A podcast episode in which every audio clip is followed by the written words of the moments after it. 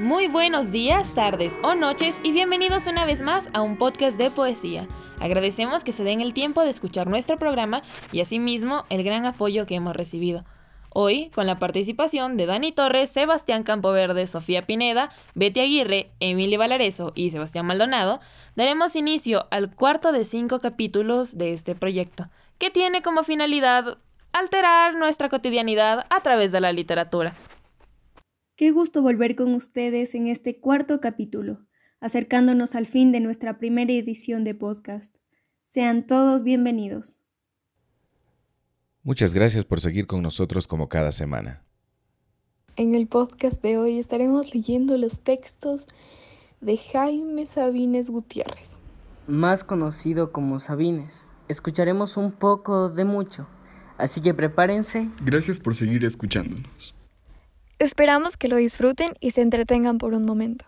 El día de hoy estaremos recordando al gran Sabines y abriremos este programa con uno de sus mejores poemas, Te quiero a las 10 de la mañana, interpretado por Sebas Maldonado.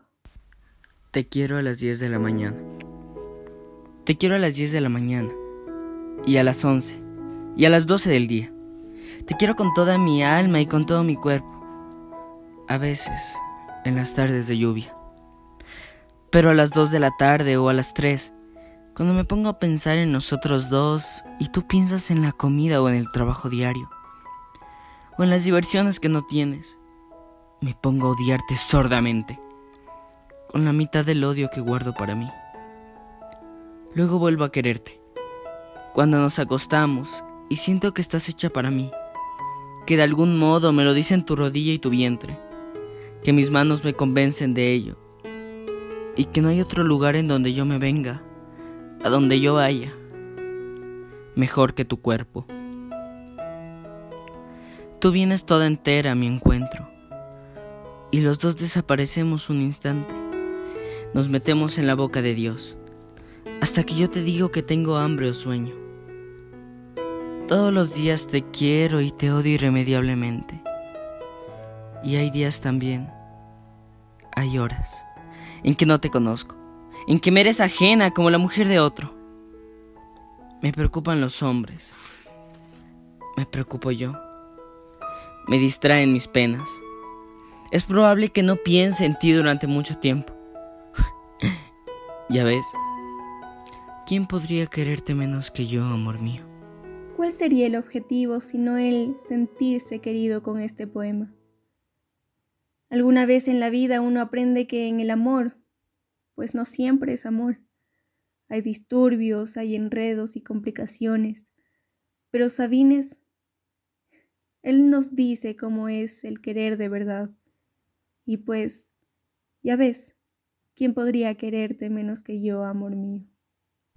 Bueno, para mí este poema capta perfectamente lo que es el querer a alguien, el añorarlo, Describe los pensamientos y sentimientos de una persona enamorada, los pensamientos que se experimentan cuando estás enamorado y cómo puedes llegar a odiar, amar a alguien. Hay momentos en que la chispa del amor se apaga, donde la bulla retumba y no deja expresarte, y causa dolor. Pero también hay otras veces donde eres lo único que importa. El poema habla de un hombre profundamente enamorado, que la admira y valora a su mujer se siente a gusto a su lado y no hay otro lugar en el que quisiera estar, u otra persona ajena a su amada. Pero no por eso deja las ataduras de la inseguridad y el miedo que cuando sale o a las horas que la desconoce, otro hombre se le acerque y los momentos de odio que dice el texto nos profundiza la inseguridad de dicho sujeto ya que solo porque su amada se preocupa por su trabajo o algo externo a la relación, ya no la siente igual de, de cerca, como cuando se desconectan de todo y se convierten en uno. Ahora Vicky nos va a compartir un poema de Sabines. Amor mío, mi amor, amor hallado, de pronto en la ostra de la muerte. Quiero comer contigo, estar, amar contigo, quiero tocarte, verte. Me lo digo, lo dicen en mi cuerpo los hilos de mi sangre acostumbrada y lo dice este dolor y mis zapatos, y mi boca, y mi almohada. Te quiero, amor, amor absurdamente, tontamente, perdido, iluminado, soñando rosas e inventando estrellas y diciéndote adiós yendo a tu lado. Te quiero desde el poste de la esquina, desde la alfombra de este cuarto a solas, en las sábanas tibias de tu cuerpo, donde se duerme un agua de amapolas. Cabellera del aire desvelado, río de noche, platanar oscuro, colmena ciega, amor desenterrado. Voy a seguir tus pasos hacia arriba, de tus pies a tu muslo y tu costado. Me parece un poema muy interesante, ya que nos refleja el sentir de un enamorado, que en esta etapa puede apreciar todo de manera tan dulce sobre una persona, así no todo sea verdad, ya que está en una etapa de deseo sentimental hacia el otro y no simplemente carnal. Como ya nos dice el nombre del poema, es un derroche de amor y romance que promete un comienzo sincero y felicidad absoluta. Es como esa etapa en que uno está totalmente enamorado y no hay más que pensar en la persona que se ama. Pase lo que pase, esté quien quiera que se encuentre. Los pensamientos se centran en una sola persona. Investigando sobre este poema, alguna página lo relacionaba con los textos de Neruda, con la diferencia de que en este poema es incluso más identificable el amor. Lo que llega a mi cabeza al escuchar este poema es la idea de un amor sincero, que relata cómo se encuentra realmente enamorado de su amada, en todas las maneras que se pueda presentar este sentimiento. Ahora quiero compartirles un poema que se titula Tu nombre. Trato de escribir en la oscuridad tu nombre. Trato de escribir que te amo. Trato de decir a oscuras todo esto. No quiero que nadie se entere, que nadie me mire a las 3 de la mañana paseando de un lado a otro de la estancia, loco, lleno de ti, enamorado, iluminado, ciego, lleno de ti, derramándote. Digo tu nombre con todo el silencio de la noche, lo grita mi corazón amordazado. Repito tu nombre, vuelvo a decirlo, lo digo incansablemente, y estoy seguro que habrá de amanecer. Es tan genial como Sabines logra captar los pensamientos y sentimientos y los plasma, nos conecta y hace que nos relacionemos inmediatamente con sus versos. Describe también muy bien lo que es la locura que se siente cuando amas, cuando amas insaciablemente a alguien y no puedes, no puedes gritarlo. O sea, por más que por dentro te mueras por decírselo a todo el mundo, es, es como una sátira a la vida de cualquier ser vivo enamorado que desea expresar ese sentimiento, pero su razón lo reprime. La redacción de Sabines es sumamente exquisita. En este poema, el autor nos da a entender que está enamorado en cuerpo y alma, pero no sabe cómo demostrarlo. Sin embargo, él sabe que la chica de la que está enamorado lo llena completamente. Me parece de cierta forma dulce, ya que relata la inocencia de la vergüenza en el ser humano al momento de hablar con otro, creándose una barrera propia en sí mismo, diciéndose que es incapaz de tener un contacto real con ella, creyendo que así en el silencio logrará ser feliz. Y yo considero que tanto este poema como el anterior son muy sinceros al referirse al amor. Para entender a Jaime Sabines hay que poner su obra y su vida en una misma dirección, pues están estrechamente relacionadas. Una crónica vital acompañada de un recorrido bibliográfico y una descripción de su contexto histórico, social, cultural y político. Podrá dibujar el perfil de un poeta que, como pocos, supo conciliar su concepción ética con su propuesta estética. Esto es la congruencia entre su pragmática moral y el ejercicio de su vocación poética, que mantuvo a lo largo de su vida. El estilo de Jaime Sabines ha sido catalogado como conversacional. Nunca insertó en alguna corriente, siempre directo y transparente. Y aunque no se atrevió a desdeñar la exquisitez de la poesía culta, su uso de un lenguaje cotidiano y sin adornos para crear composiciones que se ubican más cerca de los sentimientos que la razón, le ganó el favor del gran público. Este poeta contempla con perplejidad y desde la más rigurosa terrenalidad el fenómeno del amor y el absurdo de la muerte. Jaime Sabines Gutiérrez nace el 25 de marzo de 1926 y fallece el 19 de marzo de 1999. Fue un poeta y político considerado como uno de los grandes poetas del siglo XX. Nació en Tuxtla Gutiérrez, en México. Y algo bastante curioso de su vida es que al principio él no se planteó ser escritor, él quería ser médico y por eso se trasladó a la Ciudad de México en el año 1945 para comenzar a estudiar en la escuela de medicina, pero mientras él estaba estudiando, empezó a descubrir que definitivamente no había nacido para esa profesión. Entonces al poco tiempo decidió empezar una vida de escritor. Pero pues como era muy cara la vida en la capital, tuvo que volver a Chiapas y empezó a trabajar en la tienda de telas de su hermano. Ahí fue cuando aprovechó para ahorrar dinero y también comenzar sus primeros escritos. Y como último dato interesante, Jaime Sabines falleció en Ciudad de México el 19 de marzo de 1999, y su última voluntad fue que lo enterrasen junto al cuerpo de sus padres, Mayor Sabines y Doña Luz, quienes descansan en el Panteón Jardín, Ciudad de México. Quería compartirles este poema que lleva por nombre Espero curarme de ti. Espero curarme de ti en unos días. Debo dejar de fumarte, de beberte, de pensarte. Es imposible. Siguiendo las prescripciones de la moral en turno, me receto tiempo, abstinencia, soledad. ¿Te parece bien que te quiera nada más una semana? No es mucho, ni es poco, es bastante. En una semana se puede reunir todas las palabras de amor que se han pronunciado sobre la tierra y se les puede prender fuego. Te voy a calentar con esa hoguera del amor quemado y también el silencio, porque las mejores palabras de amor están entre dos gentes que no se dicen nada. Hay que quemar también ese otro lenguaje lateral y subversivo del que ama Tú sabes cómo te digo que te quiero cuando digo, qué calor hace. Dame agua. ¿Sabes manejar? Se hizo de noche. Entre las gentes, a un lado de tus gentes y las mías, te he dicho, ya es tarde. Y tú sabías que decía, te quiero.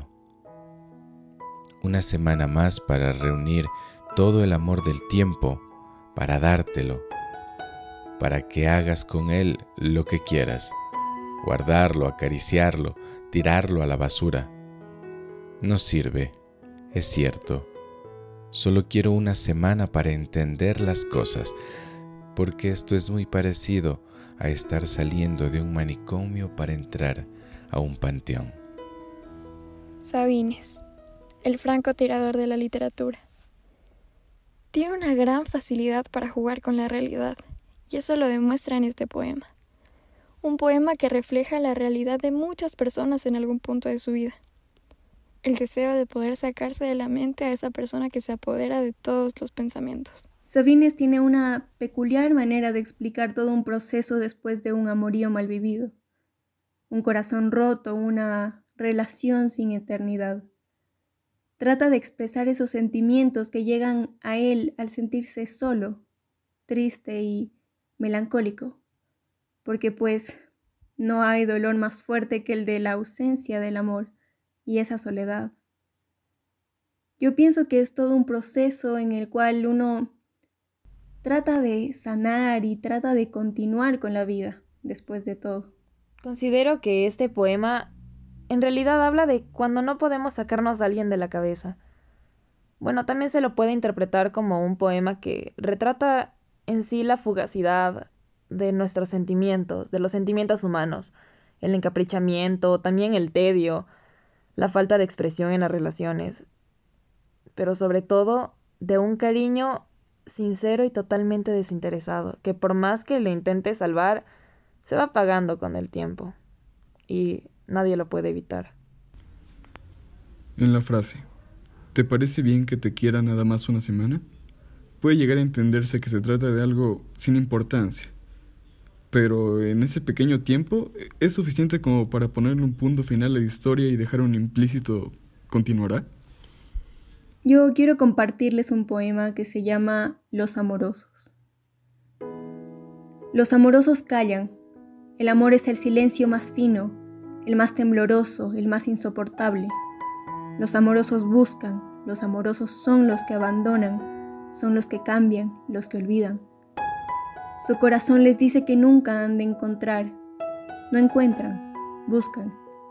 Los amorosos andan como locos porque están locos están solos, solos, solos, entregándose, dándose a cada rato, llorando porque no salvan al amor. Les preocupa el amor. Los amorosos viven al día, no pueden hacer más, no saben. Siempre se están yendo, siempre, hacia alguna parte. Esperan, no esperan nada, pero esperan. Saben que nunca han de encontrar. El amor es la prórroga perpetua. Siempre el paso siguiente, el otro, el otro. Los amorosos son los insaciables, los que siempre, qué bueno, han de estar solos. Los amorosos son la hidra del cuento. Tienen serpientes en lugar de brazos, las venas del cuello se les hinchan también como serpientes para asfixiarlos. Los amorosos no pueden dormir porque si se duermen, se los comen los gusanos. En la oscuridad abren los ojos y les cae en ellos el espanto. Encuentran alacranes bajo la sábana y su cama flota como sobre un lago. Los amorosos son locos, solo locos, sin Dios y sin diablo. Los amorosos salen de sus cuevas temblorosos, hambrientos a cazar fantasmas. Se ríen de las gentes que lo saben todo, de las que aman a perpetuidad, verídicamente, de las que creen en el amor, como una lámpara inagotable de aceite. Los amorosos juegan a coger el agua, a tatuar el humo, a no irse. Juegan el largo, el triste juego del amor. Nadie ha de resignarse. Dicen que nadie ha de resignarse.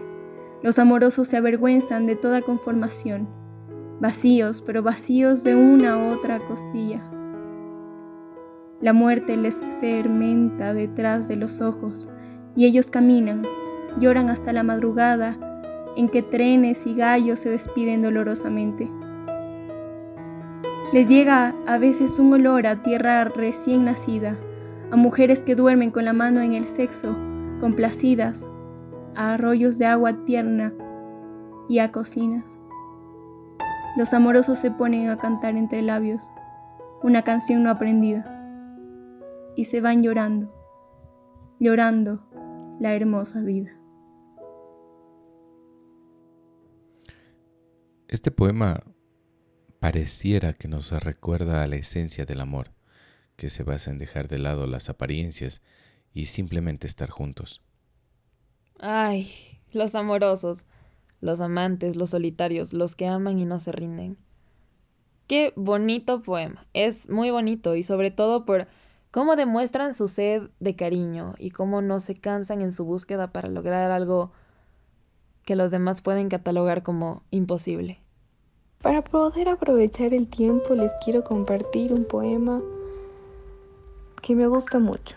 El diablo y yo nos entendemos. El diablo y yo nos entendemos, como dos viejos amigos. A veces se hace mi sombra, va a todas partes conmigo. Se me trepa a la nariz, me la muerde y la quiebra con sus dientes finos. Cuando estoy en la ventana, me dice brinca detrás del oído. Aquí en la cama se acuesta a mis pies como un niño y me ilumina el insomnio con luces de artificio. Nunca se está quieto, anda como un maldito, como un loco adivinando cosas que no me digo. ¿Quién sabe qué gotas pone en mis ojos?